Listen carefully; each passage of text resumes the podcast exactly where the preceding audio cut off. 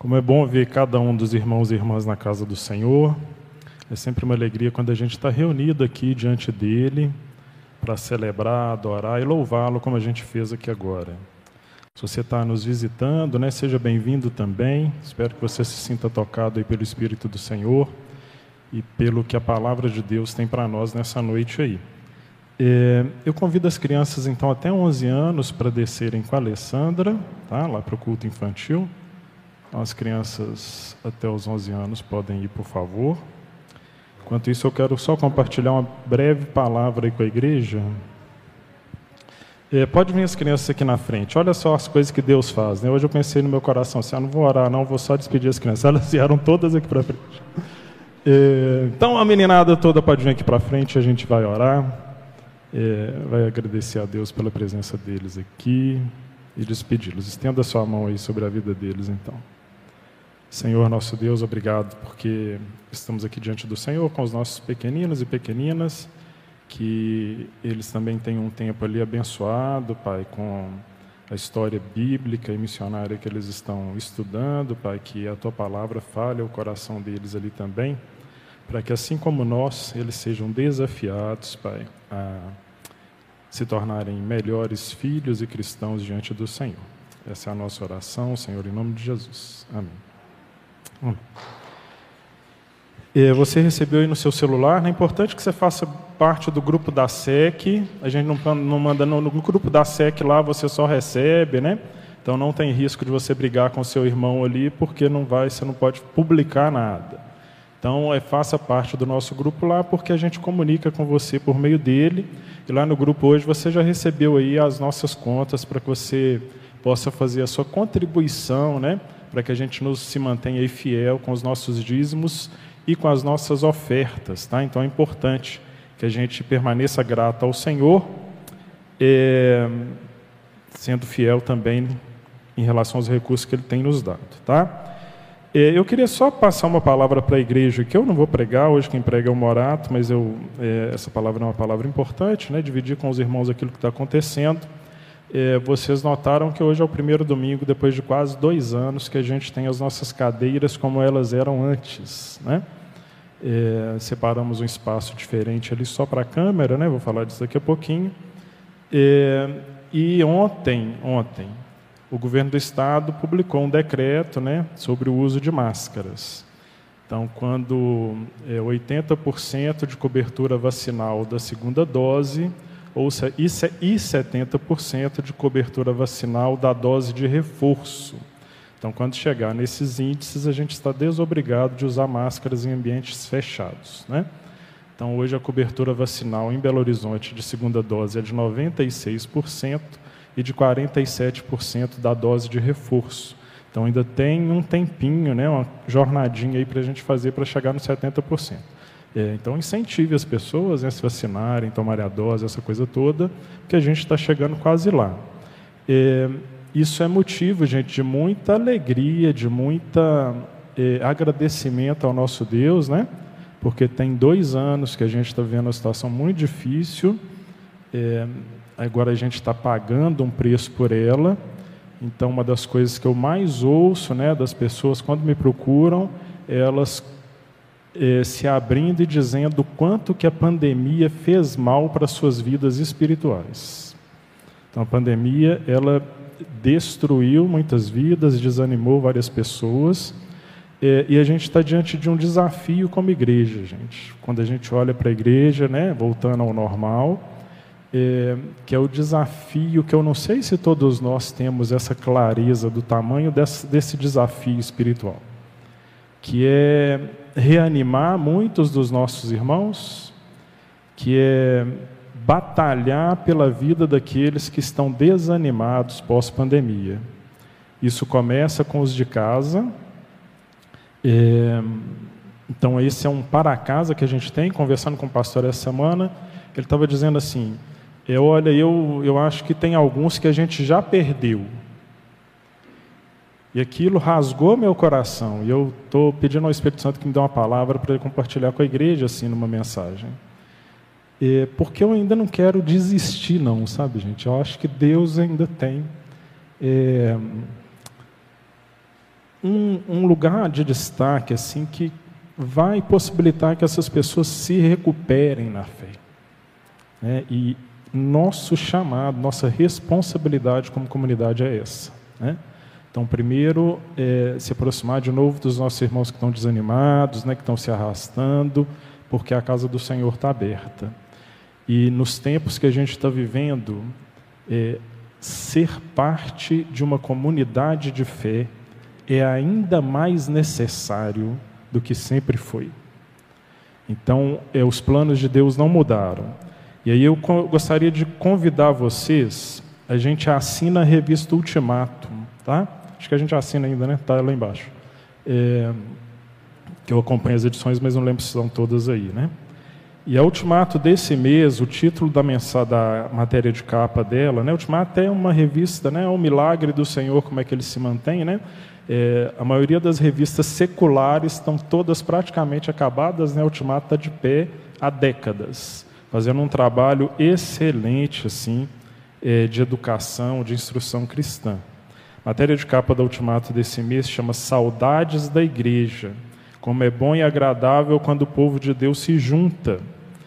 E, e aí eu vou tomar emprestado aqui as palavras de divulgação da própria Ultimato para com, compartilhar com os irmãos e convidá-los a ler a revista assim que ela chegar aí, ou se você quiser assinar Ultimato online lá, né, é um investimento na obra do Senhor, é, do qual você não vai se arrepender, aí, certamente.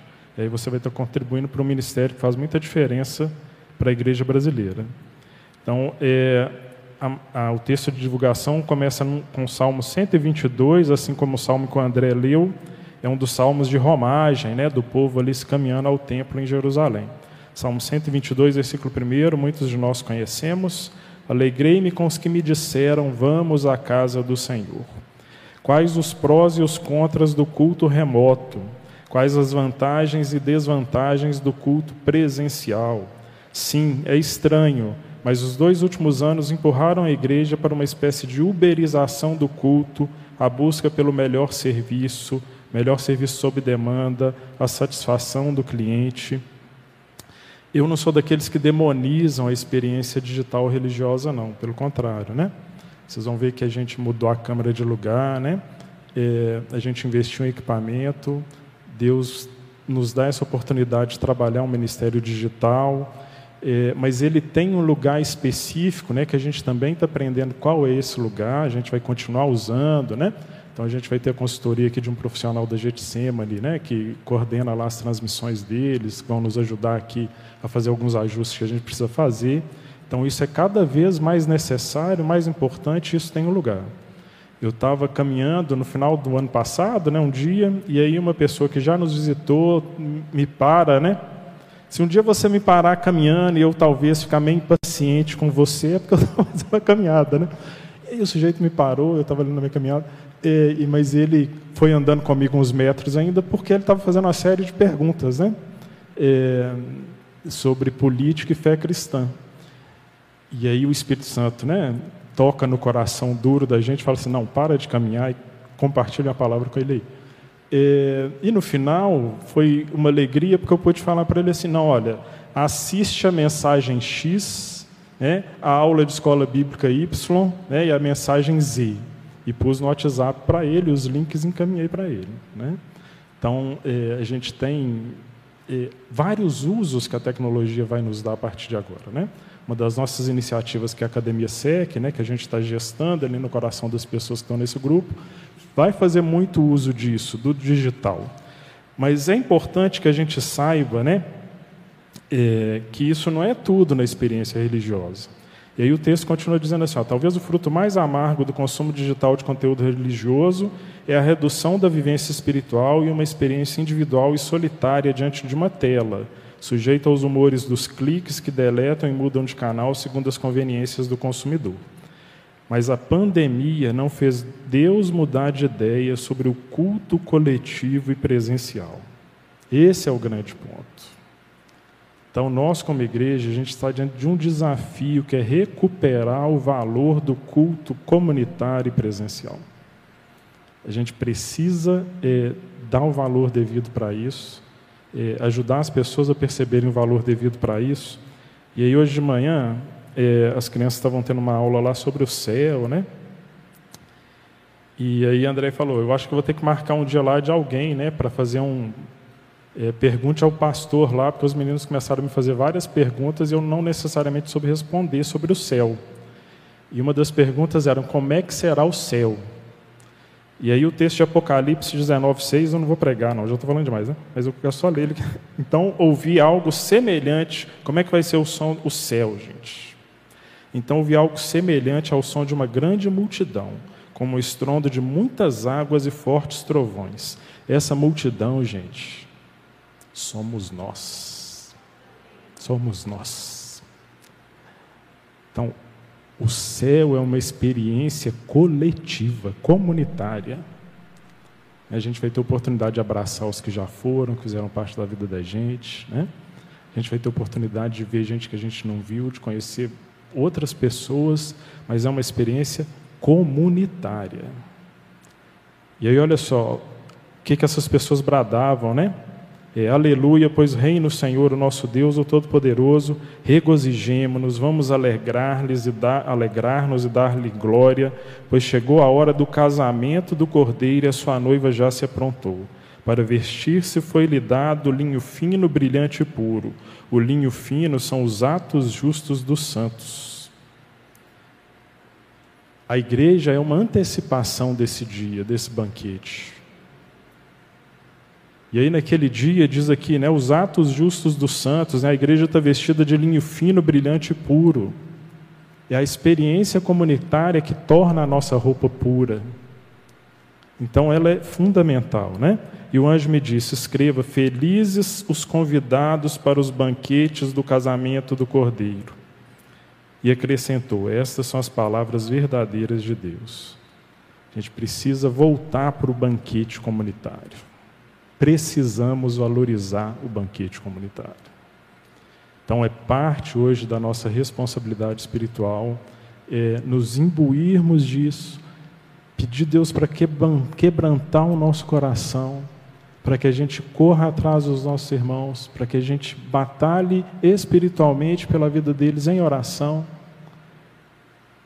e para que a gente seja luz nesse bairro aqui né? porque as pessoas que não têm Cristo precisam ser alcançadas por uma comunidade.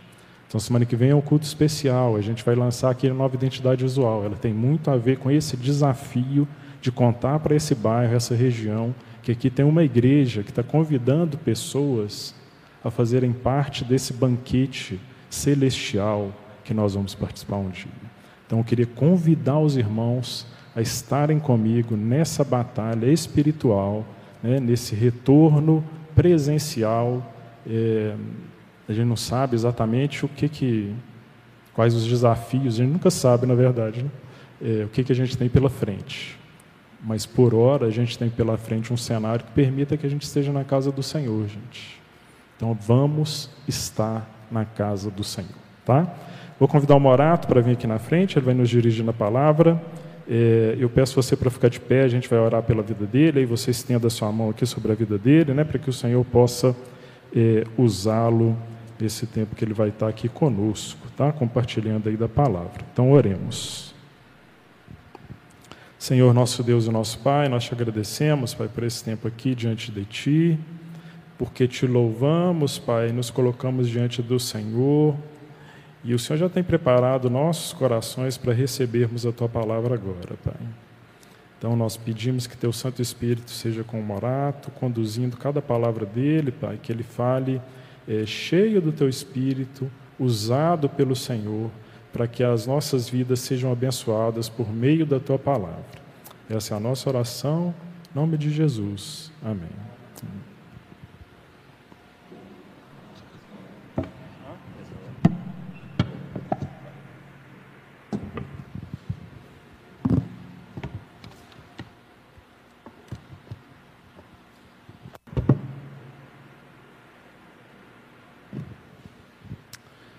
Boa noite, gente. Sem grandes delongas, vamos à mensagem. E o Júlio fez uma baita de uma introdução, porque um dos meus pontos hoje é a vida em comunidade. E a gente não combinou nada disso não. É, então, a partir do momento que a gente declara iniciado o culto público, Deus está presente, Deus está falando. Deus fala desde o primeiro boa noite até o último boa noite. E Ele continua falando nas nossas vidas. E a nossa. O tema da mensagem de hoje é uma espiritualidade cristocêntrica. Então, Cristo continua no centro do culto de hoje. É, e o que me, me fez pensar um pouco nesse tema foi que a gente tem deixado na nossa vida é, cristã, espiritual, na nossa vida individual e na nossa vida comunitária, algumas práticas invadirem a nossa espiritualidade que elas não são originadas da palavra de Deus e da experiência e do ministério de Jesus. É, elas têm, muitas delas são experiências individuais e a gente tem coletivizado e tornado essas experiências individuais como regras. E essa não é a regra que a gente deve seguir. E eu não, eu quero deixar claro que eu não estou cerceando ou limitando o poder do Espírito Santo de Deus. Não quero colocar o Espírito Santo de Deus dentro de uma caixinha. Mas a palavra de Deus, desde o início, em todo o texto da palavra de Deus, a gente percebe que Cristo deve ser o centro de toda a nossa vida, e assim é na nossa vida espiritual. E a, e a espiritualidade cristã ela se diferencia de outras formas de espiritualidade, porque não é o homem que está no centro da nossa espiritualidade. É, o centro gravitacional da espiritualidade cristã não é o próprio ser humano e as suas necessidades. É Deus e o Deus Trino. Deus é o centro da nossa espiritualidade. Uma espiritualidade não pode ser chamada cristã se sua fonte de inspiração primária, para não dizer única, não for a partir da experiência cristã, ou seja, a partir da pessoa de Cristo. Então a espiritualidade cristã deve ser cristocêntrica. Nós somos cristãos, discípulos de Jesus, porque nós somos seguidores de Jesus, Jesus é o nosso modelo. E assim tudo aquilo que a gente faz. Então, segundo é, Alistair McGrath, que é um grande teólogo, a palavra espiritualidade vem do termo hebraico ruá, que pode ser traduzido por várias coisas, mas especialmente por espírito, inclusive no sentido de vento, de alento. Então, lá, de, lá no texto de Gênesis, era o ruá de Deus que parava sobre as águas, e foi o ruá de Deus que soprou vida em Adão refere-se ao ânimo de vida, que gera vida e que sustenta a vida. Outra forma de definir espiritualidade é como uma qualidade não material que diz respeito à vivência, ao envolvimento, à dedicação religiosa em geral e à luz da reflexão e do entendimento. Então, tudo que a gente faz que envolve a nossa fé é a nossa espiritualidade. Espiritualidade é o modo de ser do cristão guiado pelo Espírito Santo. Então, se você lembrar, se você falar assim, Morato, o que, que eu tenho que lembrar de hoje? Eu só consigo lembrar de uma frase, é essa. Espiritualidade é o modo de ser do cristão guiado pelo Espírito Santo. Então, a nossa espiritualidade ela baseia-se na fé, porque é na fé que acolhemos a palavra de Deus. A experiência mística, e aí a gente tem que parar um pouco também de demonizar essa questão, essa palavra mística. Porque isso que a gente faz aqui é uma experiência mística. Porque nós estamos em contato com o transcendente, que é Deus. Então nós temos uma experiência mística. Então a experiência mística e devoção fazem parte e auxiliam a nossa espiritualidade, mas não são a sua fonte principal. A fonte principal é Jesus Cristo, que conhecemos prioritariamente pela palavra de Deus. Ou seja, tudo que a gente faz, tudo que eu falar, tudo que qualquer um falar aqui e que for fiel à, à mensagem, à palavra de Deus, ela tem, que, ela tem que apontar sempre para Jesus e para a própria palavra de Deus. Na Bíblia temos diversos textos trechos versículos que incentivam a gente a desenvolver uma relação com Deus por meio do Espírito Santo. E essa relação ela tem que obrigatoriamente influenciar e modificar o nosso modo de vida, os nossos pensamentos e as nossas ações. Então, quando a gente coloca lá que SEC, é, comunidade, é, esperança do Evangelho para servir a comunidade e restaurar a cultura, é porque a gente está oferecendo a transformação de vida que o Evangelho causou na gente. É, e a gente, essa transformação de vida, ela é a causa e ela é consequência da nossa espiritualidade. Em Efésios, nós somos convocados a alcançar a plenitude de Cristo, lá em Efésios 4,13. Paulo aconselha Timóteo a ser um exemplo para, os crentes, para que os crentes o respeitem. Então, quando Timóteo, Paulo está aconselhando o jovem pastor Timóteo, ele fala que ninguém o despreze pelo fato de você ser jovem, mas seja um exemplo para os fiéis na palavra, no procedimento, no amor, na fé e na pureza. Paulo ora para que os colossenses sejam, sejam cheios do pleno conhecimento da vontade de Deus, com sabedoria e entendimento espiritual. Isso é lá em Colossenses 1, na, na introdução da carta dele. Pedro o apóstolo Pedro, na sua epístola, orienta e convida a gente a desejar o alimento espiritual puro. E isso, Pedro, então, está nos convidando a termos, a desenvolvermos, a exercermos uma espiritualidade. Então a gente sabe que a espiritualidade cristã não é egocêntrica e nem autocentrada. Ela é cristocêntrica. Olharemos então é, é, para o exemplo do próprio Jesus, que é o que é alguém que buscou e praticou essa espiritualidade. Então Jesus nos dá pelo menos, e é os exemplos que a gente vai ver aqui hoje, três exemplos de práticas espirituais. Lá no acampamento, os meninos é, convidou e a gente falou sobre práticas devocionais. E é um pouco é o que eu vou, quero trazer aqui para vocês hoje, talvez com por um prisma um pouco diferente. Então a primeira prática espiritual que Jesus é um exemplo para a gente é na oração. E hoje a gente vê muita coisa distorcida sobre oração.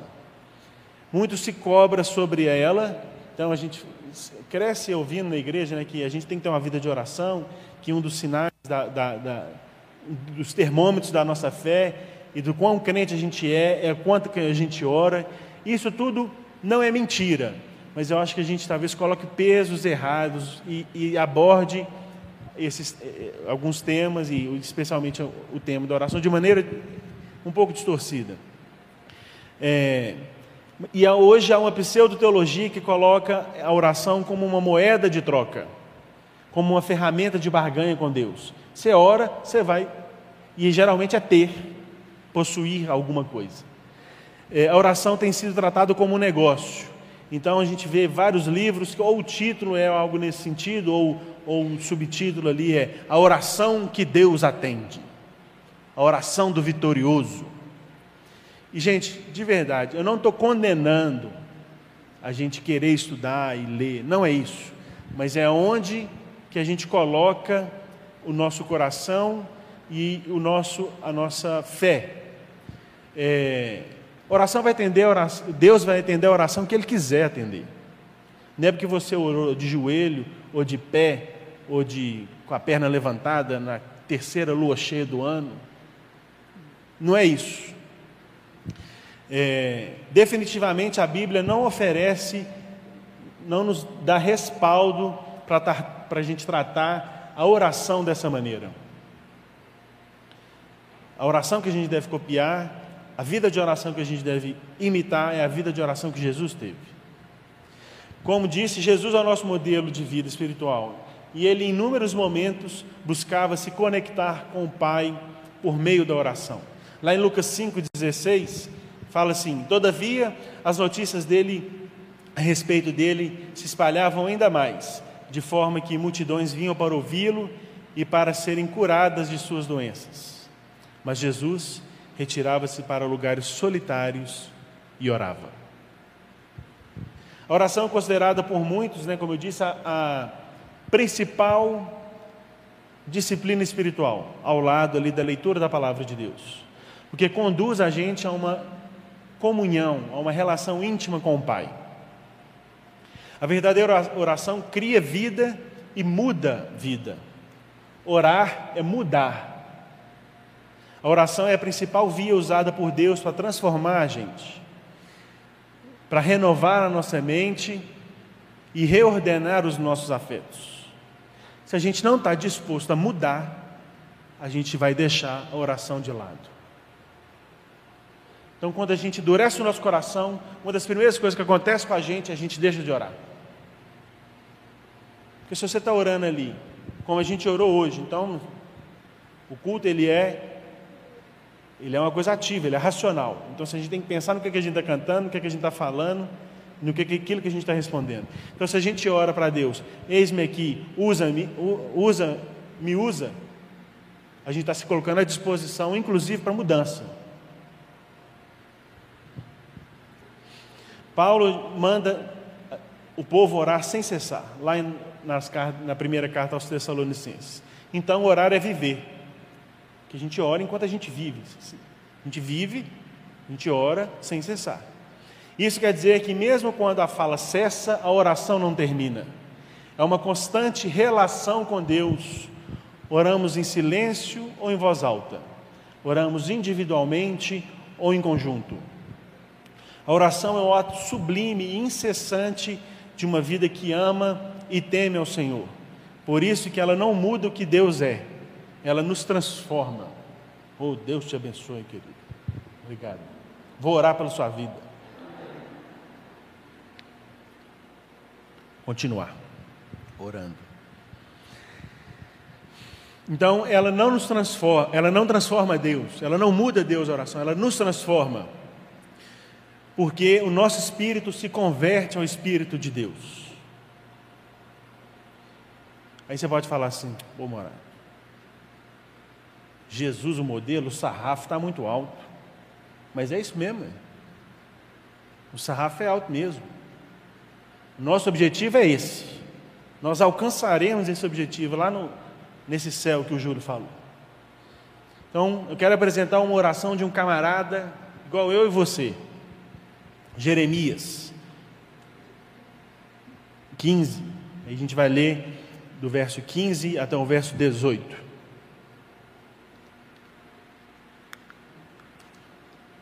Eu vou ler aqui na NVI, vai ser transmitido na, na NVI, e diz assim o texto: Tu me conheces, Senhor, lembra-te lembra de mim, e vem em meu auxílio, e vinga-me dos meus perseguidores que pela tua paciência para com eles eu não seja eliminado.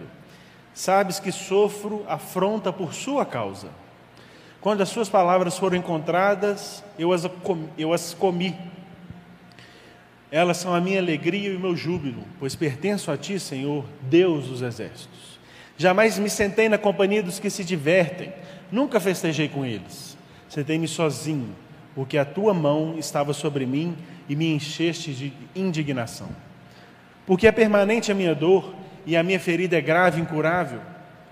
Porque tornaste para mim como um riacho seco, cujos mananciais falham. Você acha que essa oração de Jeremias estaria na capa de um desses livros, da oração vitoriosa?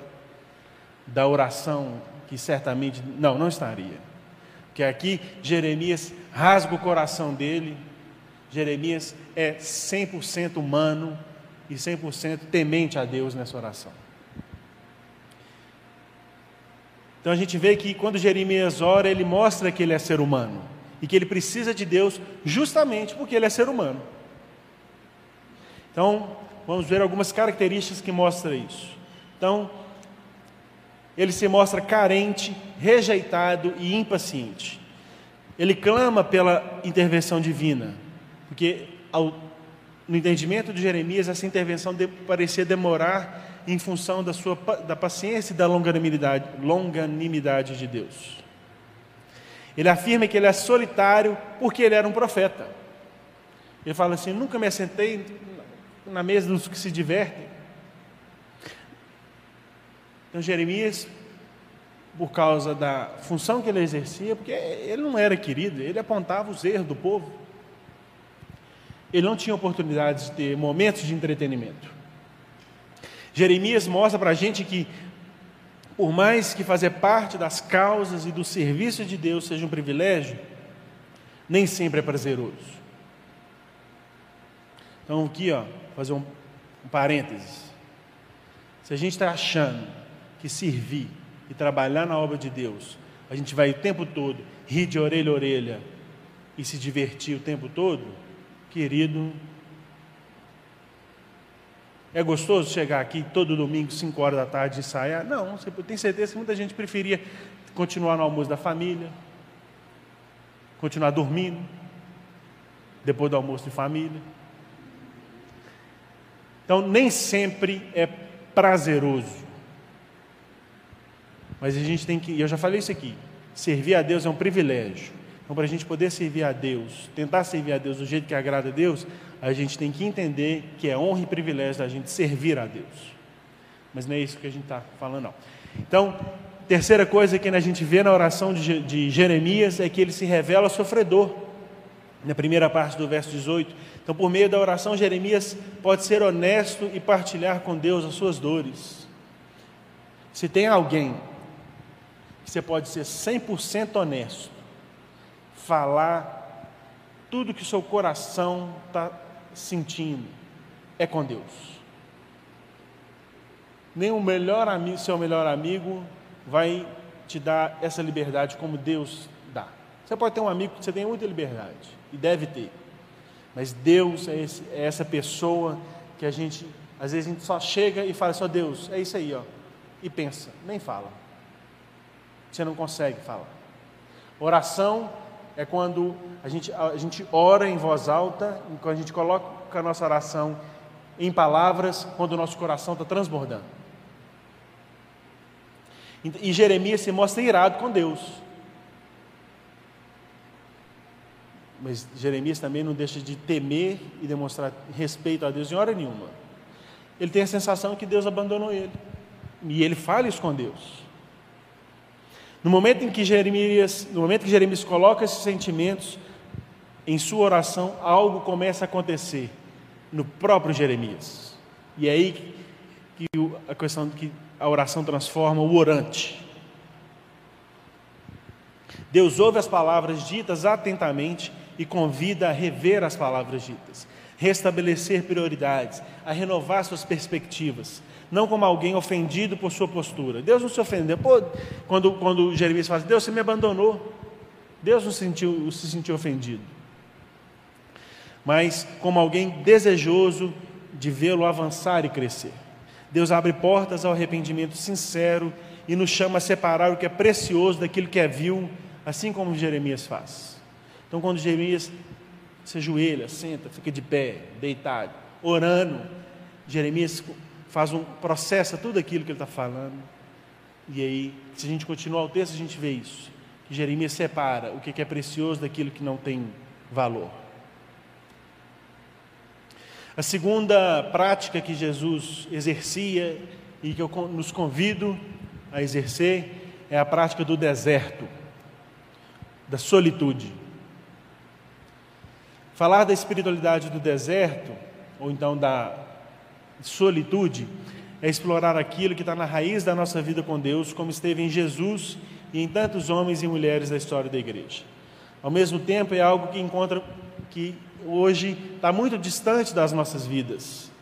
Quando a gente pensa no nosso, no nosso dia a dia moderno e nessa nossa sociedade secularizada. Deserto tem a ver com um lugar reservado e próprio para a meditação, para o silêncio e para oração.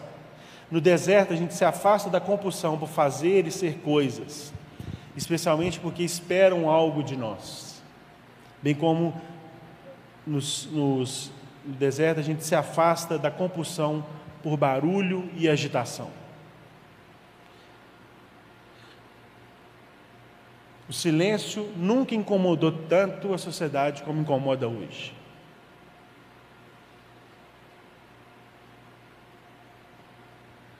A gente não consegue, nem com aqueles que a gente é mais íntimo, ficar juntos, mas em silêncio. Incomoda. E essa prática da solitude, ela é também a prática do ócio.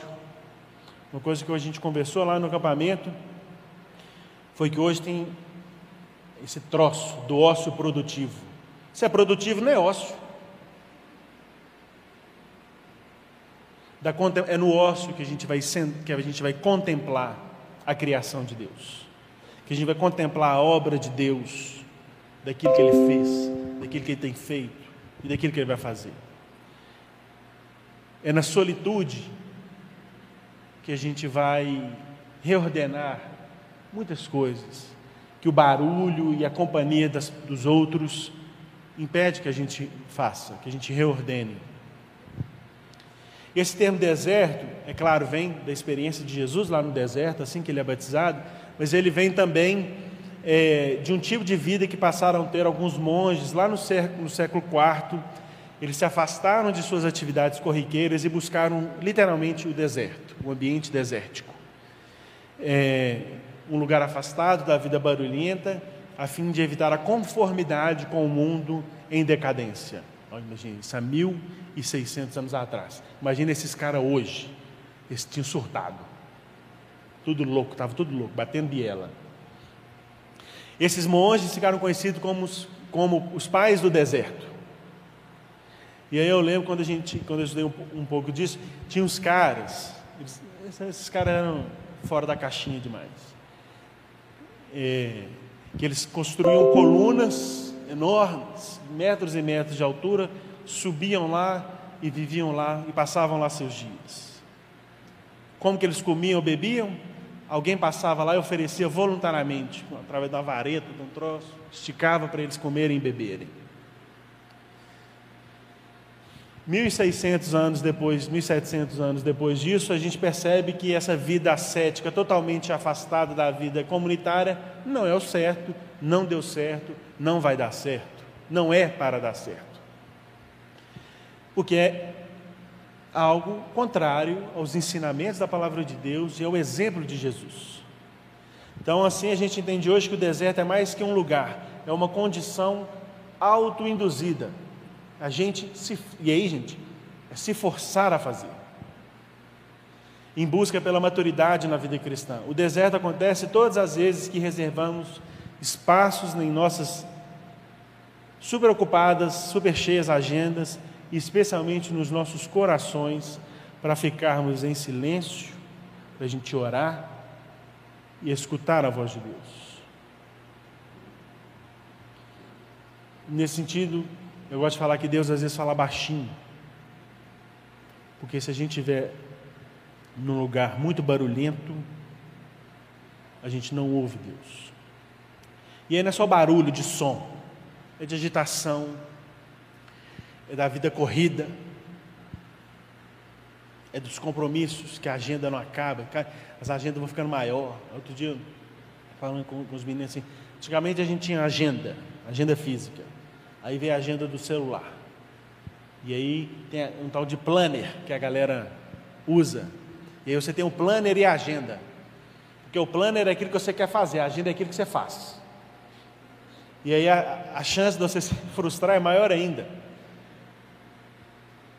E aí a gente vai buscar. Gente, é, a gente tem que ter ferramenta para se organizar, é óbvio.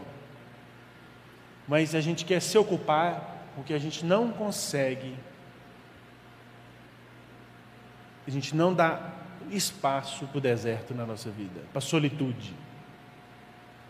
E não é solidão. Então vamos ver o exemplo de Jesus no deserto, lá no capítulo 4 de Lucas.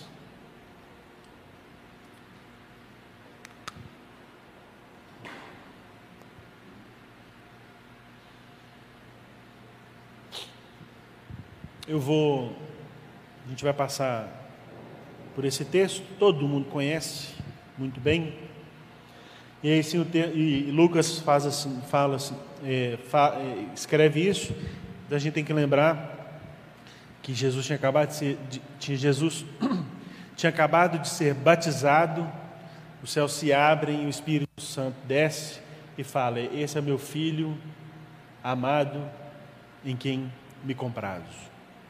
E aí então Lucas fala assim: Jesus cheio do Espírito Santo, volta do Jordão e foi levado para o Espírito, e foi levado pelo Espírito ao deserto, onde durante 40 dias foi tentado pelo diabo. Não comeu nada durante esses dias e ao fim deles teve fome. O diabo lhe disse: se és, filho, se és o filho de Deus, mande que essa pedra se transforme em pão. Jesus responde: Está escrito: nem só de pão viverá o homem. O diabo levou a um lugar alto e mostrou num relance todos os reinos do mundo. E lhes disse: E lhe disse: Eu lhe darei toda a autoridade sobre eles e todo o seu esplendor, porque me foram dados e posso dá-los a quem eu quiser. Então, se me adorar, tudo será seu. Jesus respondeu: Está escrito: Adora o Senhor, o seu Deus, e só a Ele preste culto. O diabo levou Jerusalém, colocou na parte mais alta do templo e lhe disse: Se você é o filho de Deus, jogue-se daqui para baixo, porque está escrito: Ele dará ordem aos seus, anjos a seu respeito para lhe guardarem. Com as mãos ele o segurarão para que você não tropece em alguma pedra. O diabo é safado demais, né? Jesus respondeu: Dito está, não põe à prova o Senhor, o seu Deus. Tendo terminado essas tentações, o diabo deixou até a ocasião oportuna. Então era início do ministério de Jesus. Jesus tinha sido batizado, deixa, deixa o Jordão, deixa a água para o deserto. E fica ali 40 dias sem comer nem beber, sozinho, apenas na companhia do Espírito Santo. Ao final daqueles 40 dias, certamente no momento de grande vulnerabilidade, Lucas afirma que ele teve fome, obviamente, óbvio, 40 dias sem comer. Então, e aí o diabo, de modo é, oportuno, tomando a ocasião, é, por ocasião, a fraqueza de Jesus, a fraqueza física de Jesus, o tenta ainda mais fortemente. Porque se a gente, a gente tem que prestar atenção no texto. Jesus foi levado e aí pelo, é, pelo Espírito para o deserto e o diabo não tentou ele só naqueles 40 dias. Ele foi tentado no deserto durante os 40 dias. No final, quando Jesus estava fraco, é que o diabo aumenta as suas investidas. Os fatores ou elementos utilizados pelo diabo, presta atenção nisso. Então, tudo que o diabo usou para tentar Jesus não foram criados pelo diabo. Como geralmente o diabo não cria, geralmente o diabo não cria as armadilhas. Ele aproveita do, da, do contexto que a gente se encontra. O que ele faz é aproveitar o ensejo de fatores humanos já existentes em Jesus, especialmente na condição que Jesus se encontrava, o, eh, o, a fome, o fato de ser filho de Deus e a capacidade de realizar feitos heróicos. Porque o diabo também não oferece, não desafia Jesus em nada daquilo que Jesus não poderia fazer. Porque senão não seria tentação. E uma outra coisa, o diabo, ele aproveita das condições, na maioria das vezes, que nós mesmos nos impomos. E isso é a brecha, eu, é o meu entendimento. Então, quando fala que a gente não pode dar brecha, é isso. Então, se você sabe se você ficar sozinho no seu quarto, você vai, por exemplo, assistir pornografia, o que você tem que fazer? Ficar sozinho no seu quarto? Não. Você tem que caçar uma companhia, ir para a sala, ligar para alguém. Segundo Henry Nouwen, Jesus resistiu a três das grandes compulsões do mundo. Então, Jesus resistiu a três das grandes tentações do ser humano: ser capaz, transformar pedras em pães, ser poderoso, é, ter os, os reinos aos seus pés e ser espetacular, ordenar aos anjos que o salvassem. Assim, então, a gente observa quatro elementos fundamentais para compreender como que Jesus reage às tentações elementos que certamente a solitude no, com a solitude no deserto de Jesus, esses elementos ficaram mais fortes. O primeiro deles é o Espírito Santo.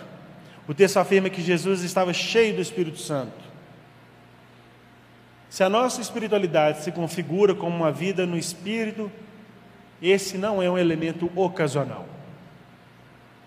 Se a gente está buscando o tempo todo uma espiritualidade no espírito, a gente vai estar, ou quase o tempo todo, cheios do Espírito Santo. Quanto mais a gente busca, mais a gente se, se aproxima disso. O Espírito Santo é o próprio Deus nos conduzindo pelo deserto e nos ajudando a passar por ele. Então, o segundo fator é a intimidade. Jesus demonstra ser íntimo do seu Pai e da palavra de Deus. É aqui que mora a diferença entre ele e o diabo. Ambos conhecem a palavra de Deus. Então, ele faz as duas primeiras, as duas primeiras ofertas. E aí, Jesus responde com a palavra de Deus. E aí, o diabo pensa: ah, então o negócio é a palavra de Deus. E aí, o diabo usa a palavra de Deus na terceira tentação. Mas ambos conhecem, mas somente Jesus demonstra compromisso com os conteúdos e a vida que emana da palavra de Deus. O diabo somente cita o texto. Jesus revela a palavra, integra a palavra a um viver comprometido com ela mesma. Ser íntimo de alguém é estar em contato com o que há de mais profundo, essencial e verdadeiro desse alguém. E é isso que Jesus demonstrou.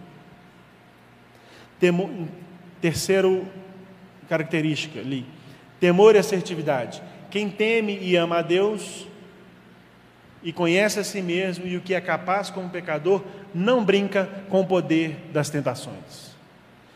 Então, se a gente conhece e teme a Deus e conhece a gente mesmo, sabe do que, que a gente é capaz como pecador, a gente não brinca com as, com as ocasiões e com as tentações.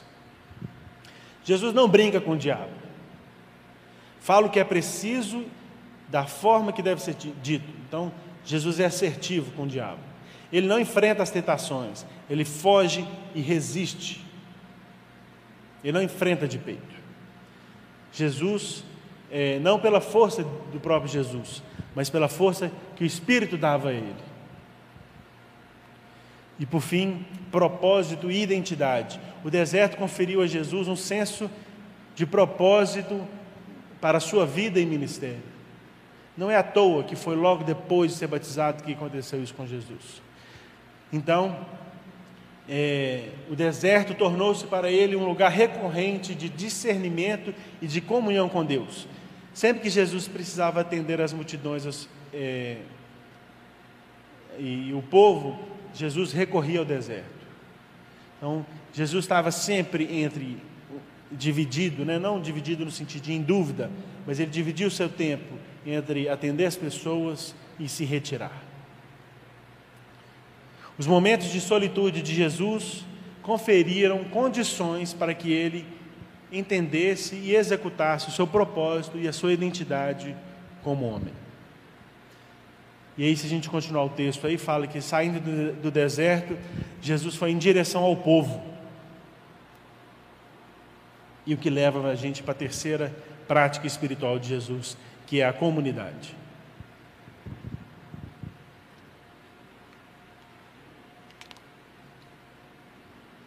Espiritualidade tem a ver com a qualidade da nossa relação com Deus, seja como vivida, como vida vivida na fé, seja como cumprimento é, dos propósitos de Deus desde a criação.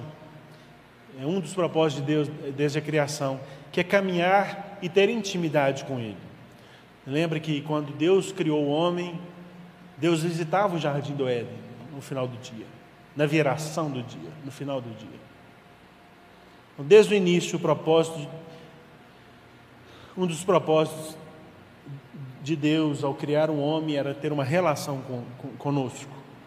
Se a espiritualidade é o modo de ser do cristão guiado pelo Espírito, e esse modo de ser é relacional, a vida em comunidade deve ser parte da espiritualidade e a, e a nossa espiritualidade depende da vida do outro e da vida com o outro. Nossa espiritualidade só, só existe por causa do outro, na verdade, por causa do outro, com O maiúsculo, que é Cristo. Então, a nossa vida, que é originada, iluminada e guiada pelo Espírito, é, em Cristo, encontra o seu melhor sentido no encontro com o outro, no encontro com o próximo, nossos irmãos e irmãs de caminhada, de jornada.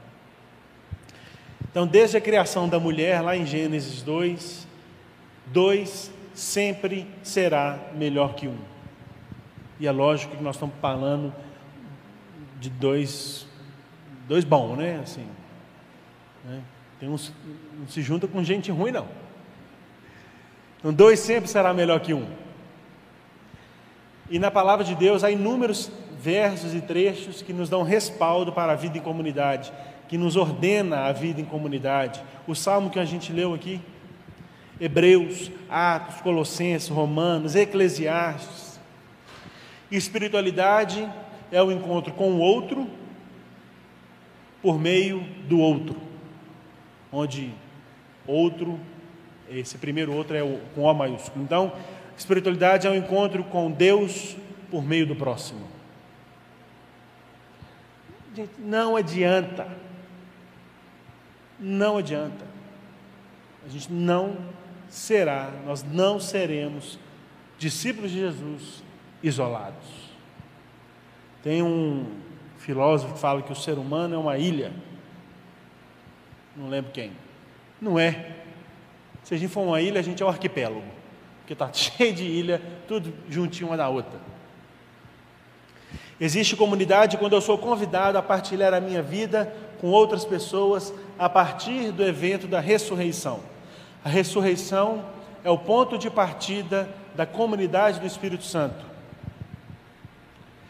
Só há comunidade, vida em comunidade, uma, comunidade cristã, a partir do evento da ressurreição. E para mim, eu já inclusive preguei nesse texto, o maior exemplo e argumento irrefutável da vida em comunidade é o relato de, de Atos 2, quando o Espírito Santo desce, o apóstolo Pedro prega, milhares se convertem, e aí a gente vê uma comunidade perseverando na oração, no ensino dos apóstolos e no partir do pão. Ali a oração simboliza uma incessante busca comunitária pela vontade e pela presença de Deus, uma busca comunitária pela vontade e pela presença de Deus. O ensino apostólico representa o compromisso com a palavra e com o crescimento na fé. Compromisso esse comunitário também. E o partir do pão aponta para a comunhão com Cristo em comunidade. E a gente podia ficar aqui por horas e horas falando da espiritualidade cristã, das disciplinas espirituais, e a gente lá no acampamento, a gente ficou duas horas falando sobre isso. E a gente falou de cinco disciplinas espirituais só. E nada disso que eu falei que hoje certamente não é novidade, a não ser que você esteja caminhando inicialmente na, na fé e na carreira cristã. Se você é crente velho de casa e nunca ouviu isso, alguma coisa de errada não está certa. Mas não é novidade essas coisas. É, e aí eu faço três perguntas. Por que que então a gente nós somos cristãos, servos de Jesus, servos de Deus, discípulos de Jesus, então nós queremos exercer tudo aquilo que, que, que a palavra de Deus ordena. A gente quer ter uma espiritualidade cristã aguçada. Então, por que, que a gente reluta em viver uma vida de oração? Por que, que a gente insiste em não ter momentos de solitude, para a gente ordenar a nossa mente, para a gente ordenar, reordenar o nosso coração e o nosso espírito? E terceiro, por que, que a gente ainda acha que a gente pode ser ovelha sem um rebanho?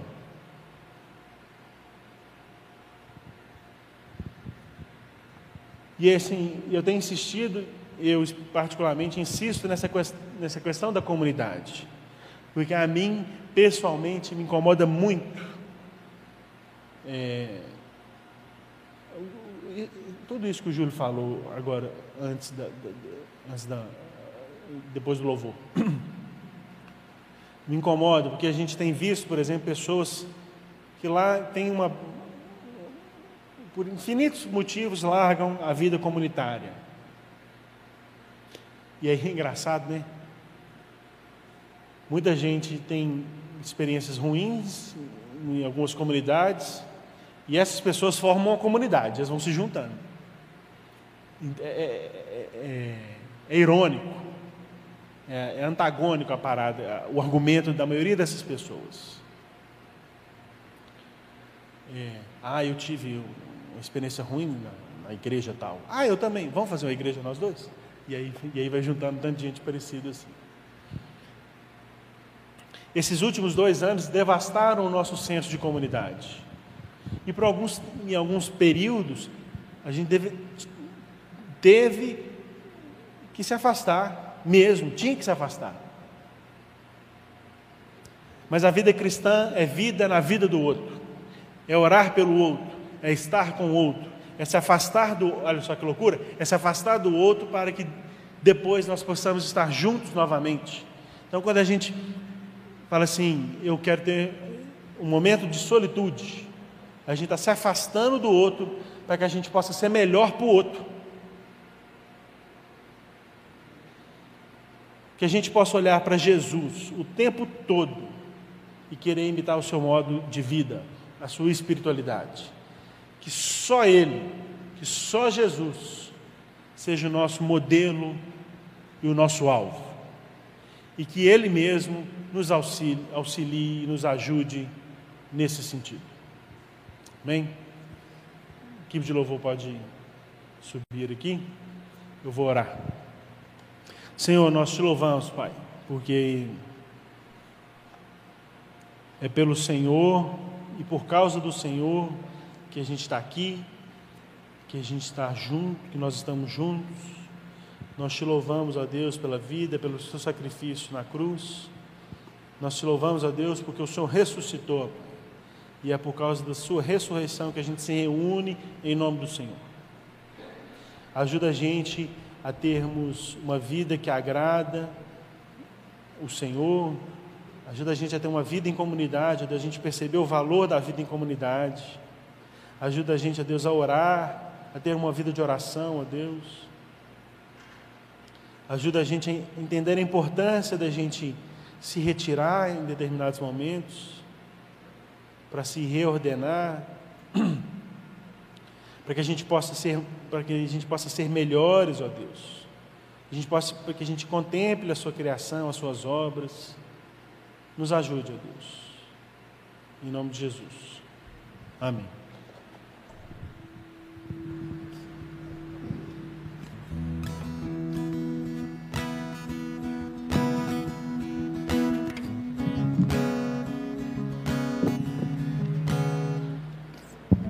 Então vamos encerrar nosso culto hoje à noite. Fiquem de pé, por favor. Vamos mais uma vez cantar Venham sobre nós. Terminar cantando o que Morato falou aqui. E de fato. Baixa um pouquinho para E de fato é importante que a gente tenha em mente que viver em comunidade é, é diferente. Viver em comunidade dá mais força porque Deus não instituiu a igreja por qualquer coisa. Jesus, lá nos apóstolos, instituiu esse convívio, esse apoio mútuo, porque ele sabia do que a gente ia precisar, ele sabia como que a igreja dele ia se sustentar por milênios.